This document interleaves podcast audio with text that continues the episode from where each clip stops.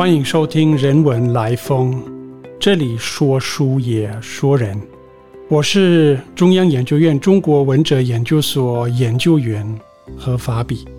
今天与大家分享的是古琴美学及古琴音乐的特色。我们邀请到古琴老师马俊国先生，跟我们介绍他弹琴的过程。他如何啊开始弹琴？今天的讨论大概分三个部分。第一个部分是马俊国对他弹琴的这个过程进行初步的介绍。第二个部分是我们听欧陆忘机古琴曲。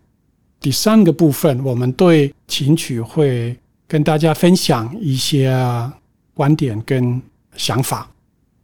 啊，先麻烦呃马老师简单的自我介绍，以及说明你如何开始弹琴，怎么接触古琴呢？大家好，我来自马来西亚啊，大学时候呢到台湾来念书，我是福大国文系毕业的。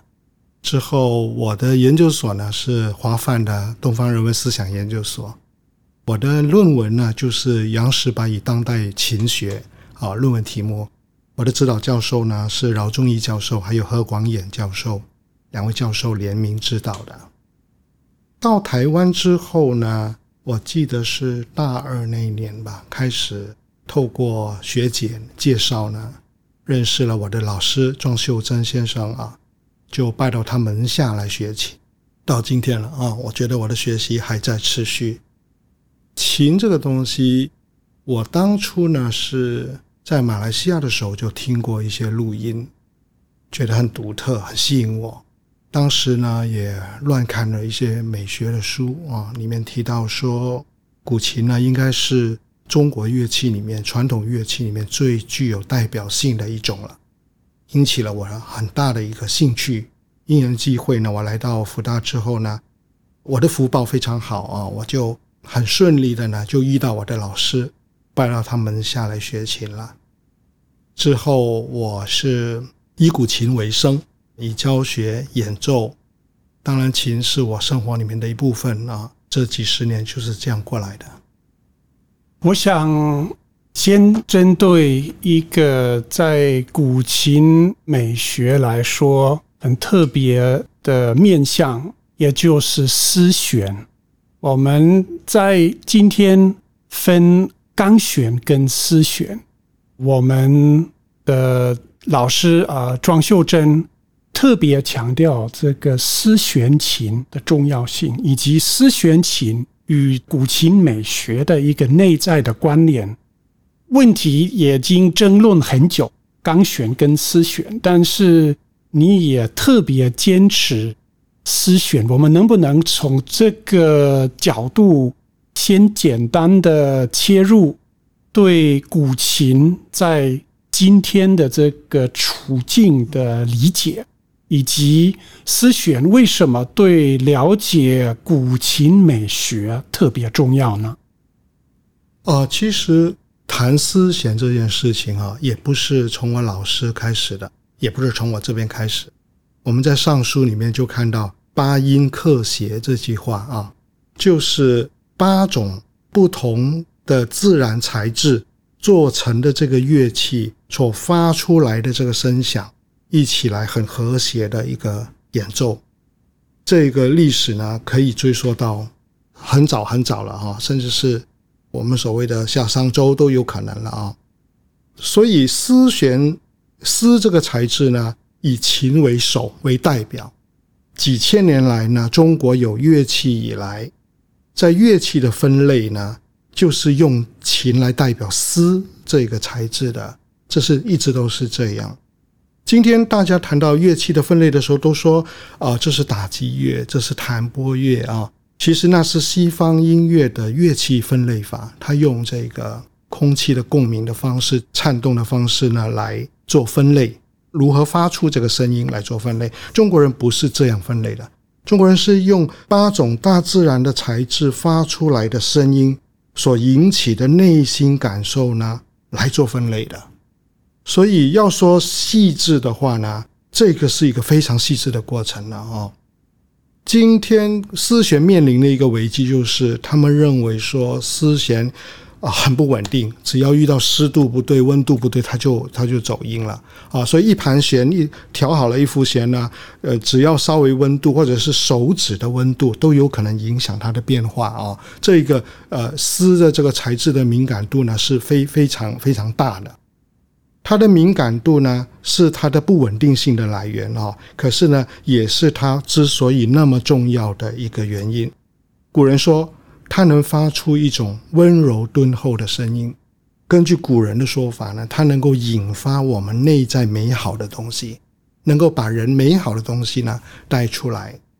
我是一个弹丝弦的啊，常有人问我说：“你为什么要弹丝弦？”我通常会用一个很简单的来做一个回答，我就说。如果你是写毛笔、写书法的人，你会用毛笔来写字。可是，你觉得你可以用圆珠笔来代替你的毛笔吗？毛笔的那个丰富变化，不是其他的笔可以代替的。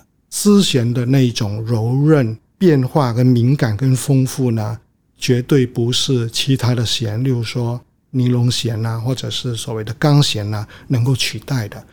我们从来没有否认过它的缺点，它的麻烦啊，上弦很难上，然后很不稳定，常常要重上啊，这是弹丝弦的人常常面对的一个问题。可是呢，为了它的美好呢，我们宁可包容它所有的缺点。我们到今天呢，还是在弹丝弦，是因为这样。钢弦跟丝弦的关系是很根本的问题，就是说它牵涉到。古琴音乐在现代的地位，也就是古琴的现代化可能。古琴在一个现代性的脉络之下，它是不是还有它的意义，还有它的价值？刚才提到毛笔，那现在用毛笔写字，把书法当做一种特别的活动的时候。采用毛笔写字，丝弦的这个敏感度，它跟中国传统的一种美学特质的一个内在关联，其实是很明显，也是很深刻。但是同时，好像不太合时一样。刚才就谈到这个部分，钢弦为什么成为了那么重要呢？或许我们可以说有两个因素，一个因素就是比较稳定，就是呼应你刚才所讲的；那另外一个因素就是音乐学院化的要求，也就是专业化的要求。所以你需要标准化一种表演化一个情况。那古琴美学的一个。重要的特质就是基本上是没有表演的性质。古琴是对朋友弹琴，或者对自己弹琴，是一个基本上是自己跟自己关系的一个修养、修身养性的问题，或是跟朋友交流的一个媒介。但是它不是一个表演的乐器。那为了专业化，为了表演化古琴就往这个钢弦的这样的一个使用而发展。那你认为，如果用丝弦，你怎么了解古琴的一个现代的意义，一个当代的价值呢？嗯，首先，我我认为说，现在的生活方式的改变嘛，例如说演奏厅的出现啊。西方音乐的那种表演的方式非常的震撼，对我们现代的以中国文化为自己的母文化的人来说呢，是一个很大的一个冲击，因为那种声音的效果实在是很震撼人，很棒啊！有人说这是古琴要面对一个很大的挑战啊，跟考验。那我我对这个问题的看法呢，除了说是因为现代西方音乐的表演模式的一个影响。人的生活方式的影响以外，我觉得更大的根本是以中国文化为母文化的人呢，他们的耳朵在听到这个丝发出来的声音的时候，已经不能够再升起应该有的那种丰富跟饱满了。所以，当一个表面上在音量上强大的东西出现的时候呢，它很容易就被取代掉。我倒觉得是这个问题呢，比所谓的现代化的问题还要更严重。就是当人的心已经不再敏感了，对于一个这么细腻、这么丰富、这么幽微的东西的敏感度已经失去之后，什么东西都有可能发生的。这个跟现代不现代，我觉得不一定有那么绝对的关系。思贤在今天面对的问题呢，绝对不是只是现代化不现代化问题，而是人心不再安静，不再敏感。不再能够从这个单纯的这个诗的声音里面得到它的养分，听到它的美好，感受到它的幽微的问题比较大。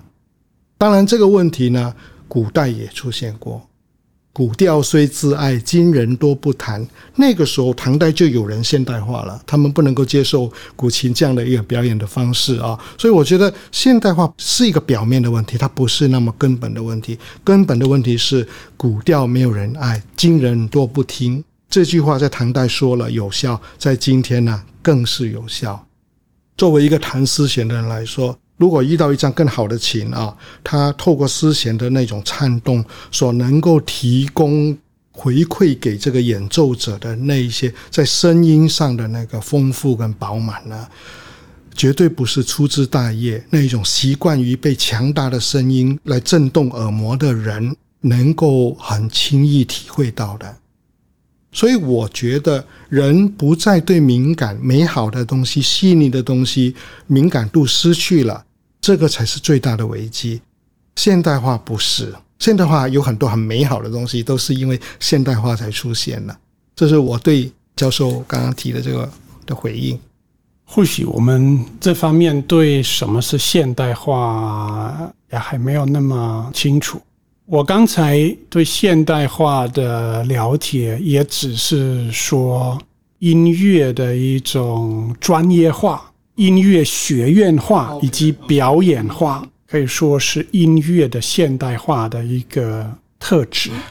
如果我们一方面从音乐的现代化或古琴的现代化这样的一个问题来看，当然这种现代化就是跟其他的。中华文化现代化这个大问题也是连接在一起啊！我们也说儒家能不能现代化，道家能不能现代化，等等等，不是我们今天要讨论的问题。但是重点就是专业化跟表演化，这个是一方面。所以有专业的古琴家啊，你提到的那个所谓现代化，就是跟学院化、专业化。有关系演奏的技巧的那种精准度的来解释所谓的现代化的话，哈，那我就想到我们在弹琴，包括中国很多传统的技艺哈、技术或者艺艺能呢，都有这句话，就是都要保持三分生七分熟啊。那这三分生七分熟的用意何在呢？表示说你要练到一定的熟练的程度，这是基本的啊，这是应该要的。可是我们总害怕十分熟。当我们说十分熟的时候呢，就已经有一点点贬义在里面了。作为一个活生生的一个文化载体来说呢，它已经熟死了。所以三分生呢，永远保留它一种开放的一个可能性的出现。所以在这样的一个前提之下呢，所谓的专业化、标准化演奏的那种精准化呢，可能在过程里面可以出现。可是你势必要让你自己的手呢。从那个非常精准的那个技术音准里面呢，保持一定的一个距离，让它有别的更多的可能性的出现。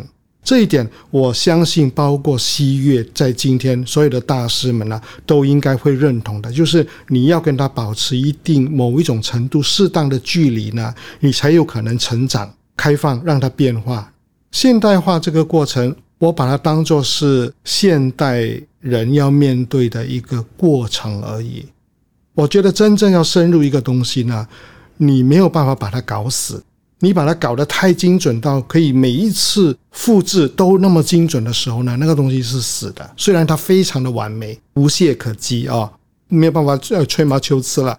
这样的东西呢，在中国文化的角度来看的话，那个东西是要死掉的。在易经的角度来说也是这样，我们永远保留一个未来变化的可能。就算它没有，我们也要给它制造一个可能性，让它在未来继续的变化成长。这一点呢，在中国艺术，特别像古琴这么古老的艺术里面呢，绝对更是这个样子。不知道这样有没有回答你的问题？现代化对中国艺术来说，对中国思想来说，就是一个很根本的挑战。这个我们都很熟悉的。文人美学这种领域，这样的一个人群，还有生存的可能、生存的价值，在二十世纪五四以来啊，就是不断的被追问的一个问题，被怀疑的一个问题。那古琴在这里面就是一个特别困难，也特别。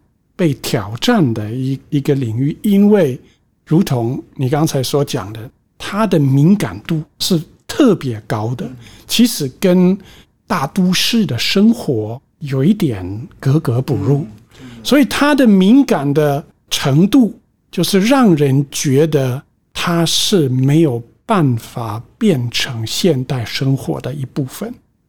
我甚至有一个德国的朋友，他。很喜欢古琴，也开始学琴。后来他说，古琴在现代生活，在我们这种生活里面是没有位置。我会，我会受不了这个敏感。古琴所要求、所培养出的敏感，我一出门就是觉得，就这个世界的冲击性太大了。我只是要表达的是古琴的这样的一个美学的特质，从。整个古琴的结构，古琴跟自然的关系，我们知道整个古琴的结构就是有各种宇宙气化的因素在里面，所以古琴跟自然像山水画，像这个山水诗啊，就是非常的紧密。但是现代的一个大都市的生活，其实对这种生活方式，我说文人的这种生活方式是有挑战性的，甚至是。摧毁的一个的趋势。可是你知道，发比，那你自己也隐居啊，不是吗？哦，不是。可是我 我非常的红尘啊。好，说到这个文人这个问题哈，当然我刚刚稍微想想了一下，因为我我很少接触专业人士，像你们这样的专业人士啊，因为我就是像个野人这样生活在乡下，所以呢，突然间觉得哎，要面对这个世界，要重新整理一下自己的想法。OK，我刚刚想了一下文人哈。以今天的中国文人来说，哦，有几个敢说自己是中国文人的？我倒很想知道。哎，我想到陈寅恪教授在北大、清华教国文课的时候，他教大学的国文课，他第一堂课是学什么？学对子。对子的意思说，例如说，他说“青天”，他发两个字，你们来对，要对什么？他在他的性质、语词上的声韵上、押韵上的对。大家都说我们大学还要学对子，他开玩笑。陈寅恪说：“你们很多人都会讲中文，都会用中文，可是你们不懂中文，因为你一不懂这个声韵，不懂它的词性的时候，你没有办法写诗。所以光是这一点，我们对自己最熟悉、最熟悉的中文的话，那今天我们已经只剩下表面在那边摩擦用它而已哦，扯远了哈。那当然，如果有人因为进行了一种所谓的文化的修炼。”之后，他发现到他走到现实生活的时候，他受到很大的冲击的话，我觉得可能是他对传统文化的内容的理解可能出了一点状况。我不觉得生活有分为传统跟现代的真正的之分的，只有面对生活的那一颗心是没有变的。如果你一直把这个东西割裂为这个是现代，这个是我的古代，我的世界，这个外在，这个是内在的话，你永远会被这两个东西扯得你精疲力尽。这是我个人的体会啊。我觉得不管时代如何变，世界如何变，面对这个世界，面对这个生老病死的身体的呢，同样是这一颗会喜怒哀乐七情六欲的心，它从来没有变过。从古代到现在到未来，我都非常敢确定，我们人的心呢不会改变。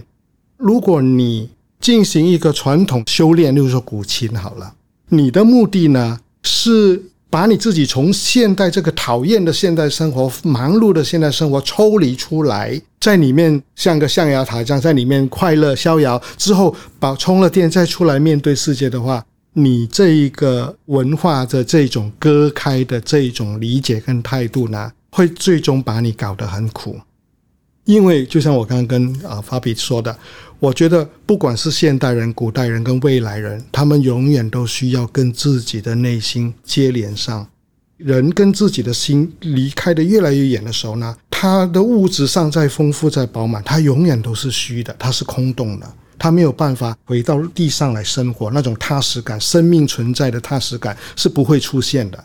不管你多有钱啊。所以，文化的精神力量在于是，你透过一种管道、一个学习、一个传统的，经过几千年人类的考验、实验过之后，仍然有效的一个东西。例如说，古琴，它帮助你回归你的内心，跟自己对话。像你说的，古琴是为自己而弹的。为什么古琴不屑要进入现代？因为它不需要进入现代，因为人只要在现在，就有人需要。透过这种修炼、学习、磨练啊，来跟自己的内在接轨、接上，然后呢，在这里面找到一种生命存在的踏实感。这种踏实感一旦出现了，你可以面对现代，你可以面对未来，你可以面对过去，你就是很真实的活着。所以，我觉得你那位德国朋友可能需要重新稍微检查一下他对这个传统文化的这个理解，把它割裂为我没有办法从这里出去外面面对那个世界的时候，这个形容对我来说就很有讨论的空间了啊！这一种描述本身，因为我觉得生活只有一个，就是这一个心面对当下，这一切在这个当下出现的东西，只只有这一件事情。这是我对文化的理解啊，没有现代西方中国外国人就是人，这个心就是这颗心，他痛苦，他快乐，他扭曲，他挣扎，都是这一颗心，就这么简单。而已。这是我个人面对古琴这样的一个学习、弹奏、修炼也好啊，我透过经过这些日子，慢慢自己体会到的一点是，你是为这一颗心而做，就像你说的啊。古琴是为了自己，所以他的声音没有要那么大，因为他不需要那么大。他在自己的书斋，在这个竹林里面，在这个山巅水崖，只要稍微够安静的地方，他就能够弹了。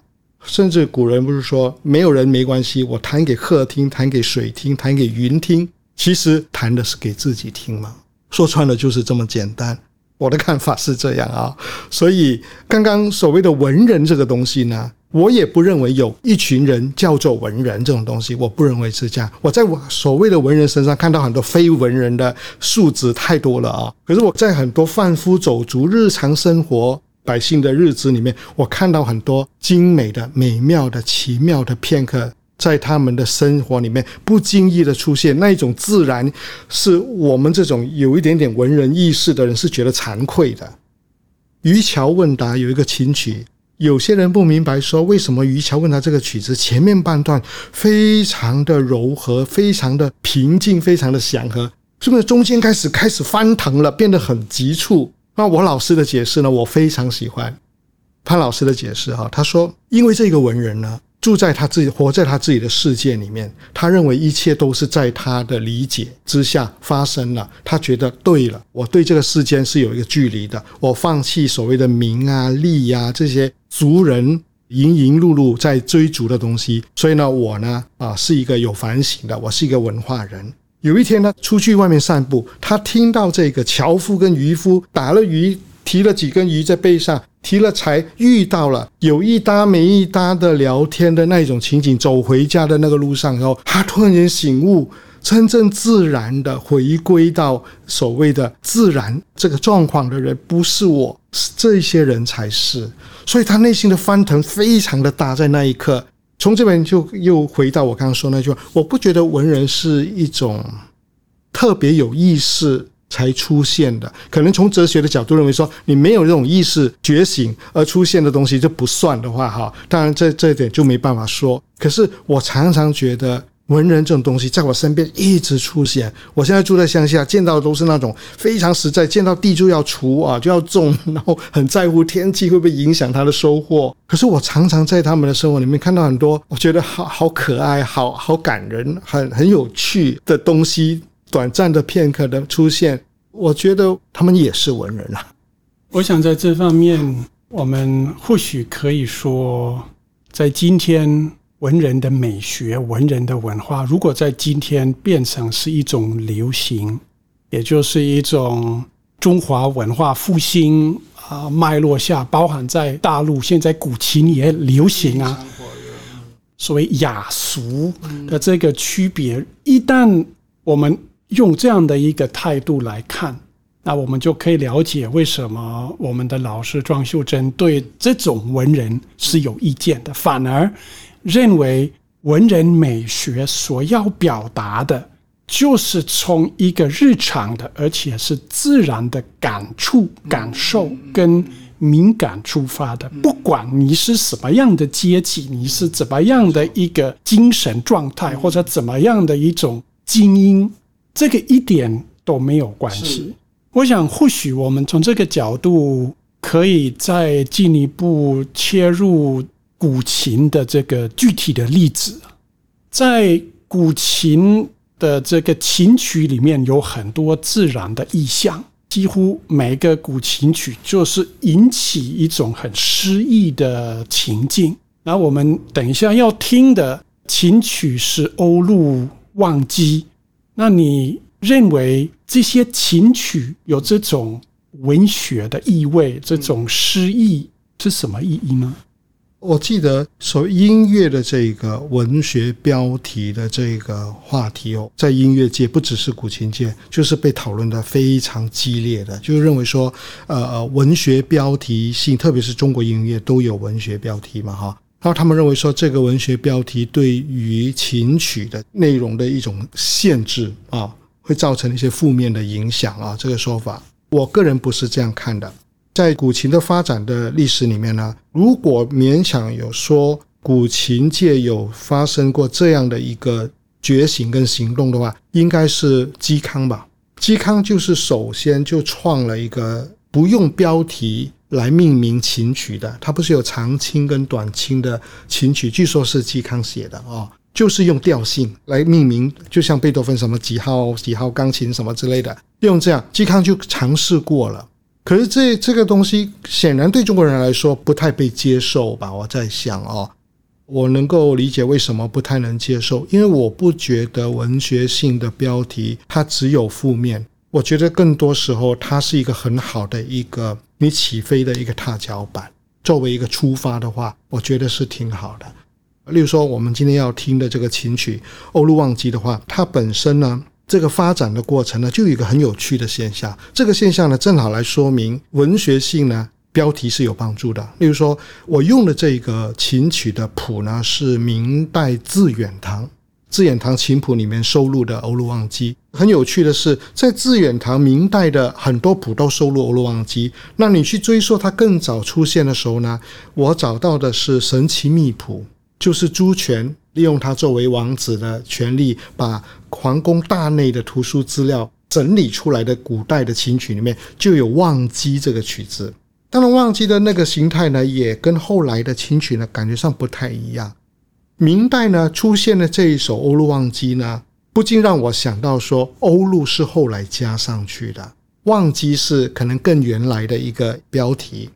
在明代很流行的民间故事，就是渔夫去打鱼，打不到鱼，想要抓两只海鸟回家跟老婆做交代的这个民间故事呢？啊，描述一下所谓机心跟自然界的这个鸟做一种对应的时候发生的一个事情，这个状况，我觉得那个东西呢，会让弹这个曲子的人呢有一个更具体的概念，说。忘记这件事情呢，就是要在这个人跟自然的飞鸟的这个关系里面呢，你去掌握它，去体会它，什么才是忘记？从一个相反的教材来讲啊，所以从这边来说呢，我觉得如果你能够透过这个故事而进入，开始思考忘记如何表达的话，这个曲子的目的就达到了。我们先听一下，好吧？马俊国弹的《欧陆忘机》，呃，这是我。二十年以前的录音啊，合法比赞助我出的 CD 啊，然后呢，这个二十年前的我今天弹的《欧陆忘记不是这个样子了，因为在我的学习的轨道里面，我的曲子一直开放改变了。而且不是我想的那种，我要它变得慢就变慢那种改变，而是让我自己的身体跟我的感受自己出现的那种啊。所以我希望跟听众们稍微交代一下，你今天听到的这一个是我二十多年前的欧陆旺机，我的欧陆旺机一直在变，我期待你们也能够听到我后来的欧陆旺机，好不好？那我们先听听二十年前的欧陆旺机。好的。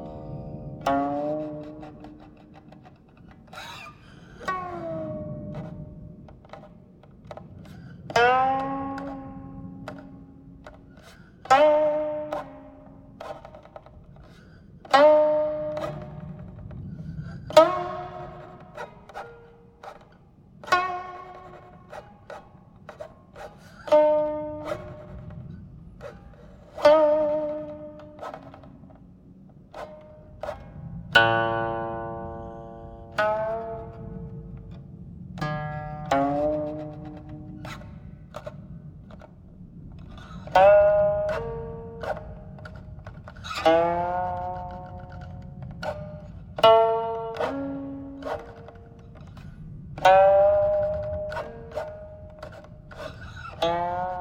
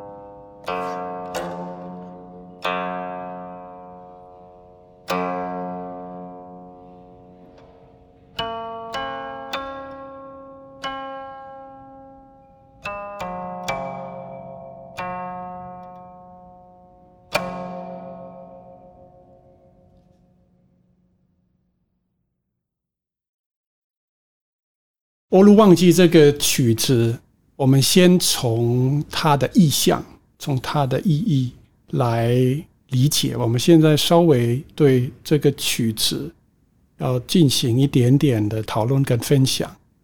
欧陆跟旺季似乎是可以分开的。你怎么了解欧陆的意象？怎么了解旺季呢？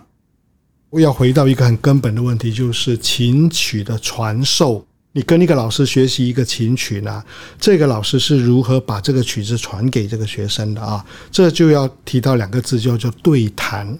这是传统的中国古琴师徒传授的不二法门。对弹就是老师一张琴，学生在对面拿一张琴，老师一个动作，学生模仿老师一个动作，这样来掌握一个曲子的啊。几个音之后形成一个句子，几个句子以后形成一个段落，几个段落以后形成一个曲子，这叫做对弹啊。很多人小看的对弹，通常会小看对弹的人都会认为说。古琴的传授方法出了问题，一定要学习西方的那种，在打拍器里面去掌握曲子，完全靠谱来掌握曲子的那种精准度，这是精准度绝对是要肯定的啊。那问题是，通常会否定、觉得对弹不行的人呢，一定会认为那一套方法才是行的。我常问一个问题：为什么古琴传授的方法过去这几千年来都有效，为什么到了现在就没效了呢？好，那是因为面对不同的一个关照。不同的一个角度的关照，它才出现了一个问题。对谈的意义何在？当你跟一个老师对谈一个曲子，也就是说，你跟一个老师学一个琴曲的时候呢，老师的每一个动作，你尽力模仿下来之后呢，有点像临帖。当一个曲子学下来的时候，你学到的不只是一个曲子的节拍跟句法，你还学到从他的老师那边传承而来的。可能是几代人累积起来对一个琴曲的诠释，这是第一点。然后几代人累积下来的一个对一个琴曲的诠释之外，还有每一代人每一个老师自己个人的特色也都融合在里面，包括你的老师的个人特色内涵都融合在那里面。然后这些东西整包呢就是这样丢给你，你把它吞下去之后。你才开始你跟一个曲子的往来，所以欧陆的意象如何掌握呢？先老老实实的把老师跟你对谈的句子每一句都把它做好以后，不要担心啊，你不会失去你自己，因为当你把这个东西消化的很够很够之后，你就像是在一条路上摸索，你一定会遇到你自己的。你不会遇到你老师。如果你在你这条路上到后来你遇到你老师，也就是说你变成你老师的话，你的老师要负很大的责任。这老师该打屁股。艺术不文化不能够这样搞啊！当你消化一个琴曲，学会了以后，一直弹，一直弹，在风花雪月、风清月明的时候弹。遇到好朋友，觉得能够听得懂古琴的人，我也弹给他听。没有人的时候，我弹给风听，弹给云听，不断的跟这个曲子做往来的时候呢？你自己的内在没有限定的这个心，它所累积的所有的丰厚呢，会慢慢的拢聚过来，投注在这个曲子的意象里面，把它酿造出一个只有你这个整个世界，不管是过去、现在、未来，只有你才能够出现的一个最最最独特的一个意象，会在这个曲子里面出现。这个时候，你的欧陆旺季，你的旺季，你的欧陆呢，是只有你是专属于你的，绝对不会是别人的。这是哦，我们之前有谈到这个问题。我觉得古琴的养成呢，它很奇怪，它外表很多有点搭鼓的东西。你一定要拜师啦，跟一个老师学。当然，跟一个老师学，如果你心里面对他不欣赏、不肯定，你是没有办法跟他学东西的。你一定要对他有一种敬意。古人说啊，“只闻来学，未闻往教”嘛，就是说我只有听说过主动来学习的，没有主动去教的啊。这古人讲，这个态度就决定非常大的差别啊。在这个过程里面呢，一旦开始学一个曲子，你就开始走上一条很孤独、很孤独的路，因为你在酝酿这个意象呢。全世界只有你自己，也不一定说得清楚。只有你自己在面对，你透过一个曲子所营造的，透过跟这个曲子的往来，你所营造的那个出现的那个意象，或者说那个你跟你自己对话的那个过程，只有你自己才知道。所以为啥他们说古琴是一条孤独的路？它的孤独还不只是它的曲子难听，人家听不懂，呃，没有人要听。孤独的是你自己很多时候根本不满意你弹出来的声音。你如何体会了欧陆这这个曲子是吗？我的重点呢，比较是在忘记耶。OK，要说到我这个体会呢，我我想要先把一些很基本的东西做一个交代。古琴上哦，这个乐器可以发出三种声音，就是所谓的泛音、散音还有暗音嘛，哈。然后古人呢说，这个泛音呢代表天，散音呢代表地，暗音代表人。然后呢，所谓的弹琴这回事呢，就是天地人三合互相融合、互相呃影响、互相交汇的一个过程跟结果。可是呢，我对这一句话的说法呢，在弹这个欧陆。这个曲子这么多年以后，我有一个比较不一样的想法，是我觉得一个曲子里面呢，它也有分天地人。以欧陆来说，我对这一个曲子的着重是在忘机啊，我比较不太去理会欧陆这个意象。可能是因为我受了这个自己的那个查找古书的影响，我认为说，其实它的本意是忘机，欧陆只是要来文学性的辅助来讲解，让人家体会忘机啊。所以我回到我认为比较重点的忘机上面来。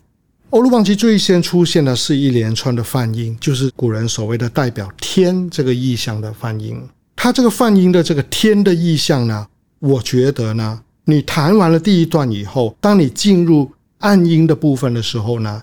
你发现到了天的意象还没有消退，可是呢，暗音要来了，散音地跟人要出现的时候呢，天的意象还那么强大，所以它的影响力呢一直在。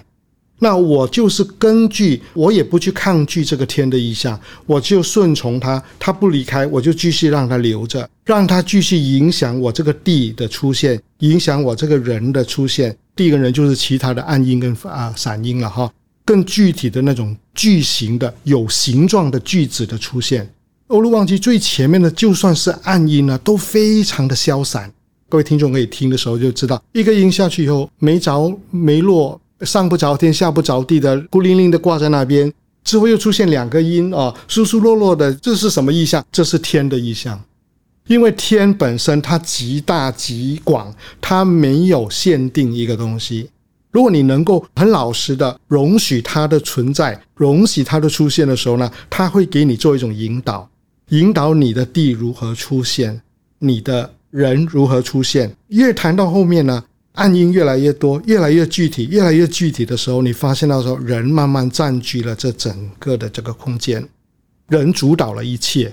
然后呢，天消退了吗？地不见了吗？没有。我始终觉得，以《欧陆忘记》这个曲子来说，天跟地一直在这个曲子的背景呢，作为它最大的一个笼罩吧，应该说笼罩吧，哈，没有离开这个意象，要不然这个曲子的味道呢，就会变得非常具体的、非常实在的、非常人间的感觉。这个曲子好玩的地方是它没有什么人间味？再说的具体一点，它的句型呢很不明确。很消散，然后这个消散里面呢，又有让你觉得茫茫然的，可是呢，你又觉得你在这个天跟地的承载之下，你是有所安顿的。这是我对忘记这种状况的一个体会。我对欧陆忘记这个体会跟你不太不一样，我知道，嗯，我是每一个人都不一样，而且应该不一样。因为我真的比较是从欧陆，很好，是从忘记，所以你最能够讲解文学标题的重要性，来来来思考 啊！因为曾经在希腊的一个小岛弹琴，这个海鸥在天空飞翔旋转，我觉得《欧陆忘记》里面很多的表达其实是这样的一种飞翔的感觉。嗯，我觉得是一种旋转性的，但是很激昂，有一点。开阔的飞翔的感受，我的一个切入的方式就是从欧陆来进入忘机的这个部分，在我看来就牵涉到你不要用一种特定的目标来弹这个曲子。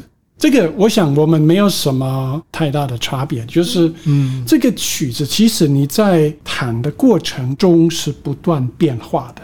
也就是二十年前的欧陆旺季，跟你现在弹的欧陆旺季，其实就是很不一样的。是是所以这个曲子它没有标准，它没有一定的一个什么表达的方式，嗯而是它跟着你的生命，跟着你的学习，跟着你的体会而改变。身心的状况哈，有时候有没有吃饭弹都不一样，因为它是具体的用力在拨弦嘛。我遇过这样的人啊，就是我有没有吃饭弹琴，他一听就听出来，而且一定很准。这是这是一个例子啊，我我不觉得这是玩纯粹的玩笑话，因为透过琴，古人说琴像镜，所以杨石白有个著作，它叫《琴镜》，琴跟镜子，琴镜，因为它能够照见我们每一个人自己的状况嘛。就是如同毛笔，就是这个敏感度，敏感度它是能够传达是一个非常非常内在的。对，稍微的力度的变化，是非常维系的新的那个啊起心动念，它都反映出来。所以这个就是诗嘛，对呀、这个诗弦的诗的这个敏感度也是在这方面表达出来。没有这个诗弦，嗯其实这些意涵，我们现在讲的这些意涵就很难表达。对，就很难表达了，就很难表达。没错，刚刚提到的这一切的操弄啊，这些演奏也好，什么又好，它完全以丝弦发出来的声音作为一切的基础，在这个基础上面呢，这一切都变得可能。我在上海跟柯老师他们聊天的时候，我就说，其实应该先弹琴的，因为我演讲讲的天花乱坠，我的琴如果没有内涵出来，那就没意义。我老师是这样要求我的哦，声音是第一存在啊、我老老潘长是这样说，我我认同，我认同。所以我说，我应该今天先弹琴再讲话。他说，老师老师，我们有很多古琴在后面，你你去哪里弹？我说我今天比较早到，等你们的时候我看过了，那些琴全部都是钢弦，钢弦都一样的，都是一样的，都可以弹的。我说。你是写书法的，你觉得用圆珠笔可以取代你的毛笔吗？他们全部就鸦雀无声了，跟他们说话好轻松啊！我突然觉得说，哎，这是我们可以开始聊天了，有这样的感觉。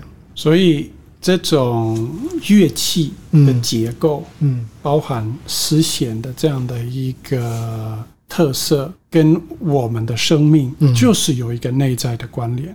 丝弦的这样的一个特质是这样的一个桥梁，嗯是你的生命跟这个气。如果用传统的话语的话，就是这个道修道的这个道跟气乐器嗯，之间的对话的是桥梁。桥梁，它让我们的手跟这个乐器啊互动，然后发出这个声音来嘛。没有了弦是不可能发生这个事情嘛，哈、法比，你有没有注意到我？我一直不太愿意被你的问题呢限制在只回答欧陆这个点上面，是因为我觉得没错。我们开始的时候，一个曲子是有它的标题性，有它的文学性的。可是，在进入以后，你可以透过文学性来理解跟掌握，作为起步来对一个曲子的理解。可是呢，到了后面呢，它可以不是这样的。以我的个人的体验，我发现我是跟一堆声音在往来。所以不要被这个曲名限制。对我可能开始的时候是，我是透过欧陆忘记，就算是忘记也是文学啊，对不对？也是文学性的标题。我是透过这个进入以后，我把这个曲子学下来，从我老师那边学下来以后，我一直弹，一直弹的过程里面，我很多时候被这一堆声音呢带领我，多过于我自己。透过理解得到的那个力量来带引这个曲子，我发现做主的不是我，这个曲子里面，他有他自己的生命，他有他的想法，这一堆声音在带领我往一个我不知道是什么的方向走。所以这个也是一种忘记。对可是我这边还有一个、一个问题，就是回到这个心。当然，忘记让我们想起呃庄子的这个机心。啊，机心是那机心是一种心，那那你所讲的内心也是一种心，这两个心什么关系？这个是很哲学的问题吧？这个不是我的本行，不过我会觉得说，机心这个东西哈，这是中国人很熟悉的一个字嘛。机心这个东西是只有你没有办法活在当下，安顿在当下，你才会有机心。这个机心可能是好的哦，你想要成为一个更好的一个人，你想要做一道更好的菜来来给你的爱人吃啊，或者你想要成为一个更好的什么 to become something，对不对？这这是机心，你不能够否定。你机心不是只有坏事要害人的时候要去谋财害命才叫做机心啊。可是后来中国人用这个字的时候，都带一点点贬义。其实对我来说，机心呢就是一个 intention。一个 motive，一个 motivation，一个方向，一个方向，新的方向。当你的心要动，你要去这边，你不要去这边嘛，啊的时候呢，这就是机心了。没有办法安顿在你所处的那个状况之下，你才会想要动。所以为什么我说我回到天覆盖地承载的里面，我在那边安顿我？我说这是忘机呢？因为如果我能够在那边安顿的话，我就不再妄动了我的心。可是要不妄动呢？你一定要够安静，跟够放松。那这个安静的放松呢，在你学习的过程里面，它是很难出现的，因为你又要看谱，又要管手，又要记着我老师的手是怎么动的啊，你很忙的，这都是过程了啊。我现在要说的是，当你已经把这个曲子吞下去了，不用看谱了，而且很熟练，你开始出现一些，诶，不是你老师教你的东西，慢慢出现了。也不是你想到的东西，所以古人说“知其妙而不知其所以妙”的东西出现，这是要带出我要讲的另外一个点。一个琴曲很有趣，当你弹弹弹得很熟，甚至很多年，有些人可能要更多年之后呢，你熟练到不是死的熟练啊，熟练到一个程度之后呢，你有一天会发现到说，你弹这个曲子的时候，你突然间感觉上你进入另外一个。我不知道怎么形容那个东西。古人说入调是你掌握了那个曲子的调性以后，在该调的音位上准确，那叫入调。那我用借用这个字来形容，你进入一个曲子独有的内在的调的时候，这个时候不是琴做主，也不是你做主，我不知道什么东西在做主。时间一直有在进行，可是你有感觉上你没有在动。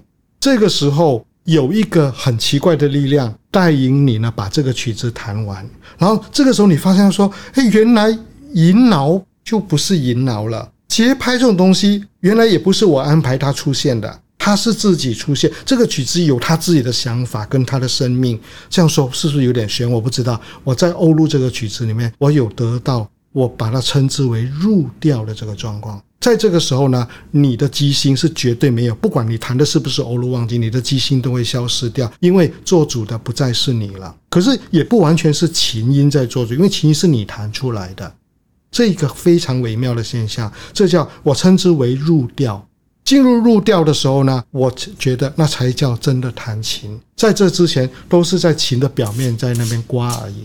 所以，为什么华比找我说：“哎，来聊一聊古琴的时候，我想到的是欧陆，因为欧陆对我的启发意义特别大。我记得我有一次在一个草山行馆的一个雅集里面，我我去弹欧陆忘机，弹之前我说了刚刚那一番话。我觉得我在这个曲子里面发现到说，原来所谓的指法啦、吟挠要怎么吟、什么吟，一进入这个曲子的内在之后，这些东西全部都不再是一个外面进来的东西，而是它自然出现的。”银牢不再是银牢，它不是死的，它会带领你出现一些很奇怪的音，而我就发现说，哦，原来琴还有另外一层世界，你要再跨过去，你才能够听得到。我特别珍惜《欧陆旺基》这个曲子，是因为我在里面的收获特别的丰富。从这里呢，我开始去看别的曲子，去体会别的曲子的时候，我有了一些不同的眼界。好，这一点呢是非常感激这个曲子，我我的收获非常的丰富，使我发现到说，原来我有好多曲子都还不行的，我还要继续埋头努力弹。可是也有更多的曲子是不需要弹的，因为我觉得那个曲子没做好。不，很抱歉了，可能这样讲的个语气有点大，确实是这样。如果你能够回到它，用你最安静、最放松的状况来承受一个曲子的时候，他会跟你做一个对话嘛？你就会发现到说，这是一个能不能够让你跟他一起走下去，可以走很远的一个朋友。好，从这里是会有很多的发现。所以我老是常说，古琴呢是声音为第一存在。你讲的太多，你弹不出来，那都是白讲。所以我常常记住这句话，叫我自己：因为你讲的天花乱坠，可以迷惑那些初学者，可是你骗不了自己。好，我们就多听琴，多弹琴。不要讲太多。我以为你要结束我们的对话。我们今天就讲到这里吧。好了，两点了。就是希望各位听众经过我们的对话，对古琴的美学、古琴音乐的特色有一些感触。那，谢谢呃马老师今天来我们的节目跟我们分享，好像都没有回答到你的点上。不过我很高兴，就是聊了很多。我我平常没什么机会这样啊，有有点系统的。我知道你可以再聊几个小时，这没问题了。或许我们以后可以再 好的好的好的，有机会我们更深入再聊再聊是。好，谢谢你的收听。如果喜欢我们的分享，邀请你按下订阅支持。如果对节目内容有任何想法，欢迎 email 到听众信箱与我们交流。我们下次见。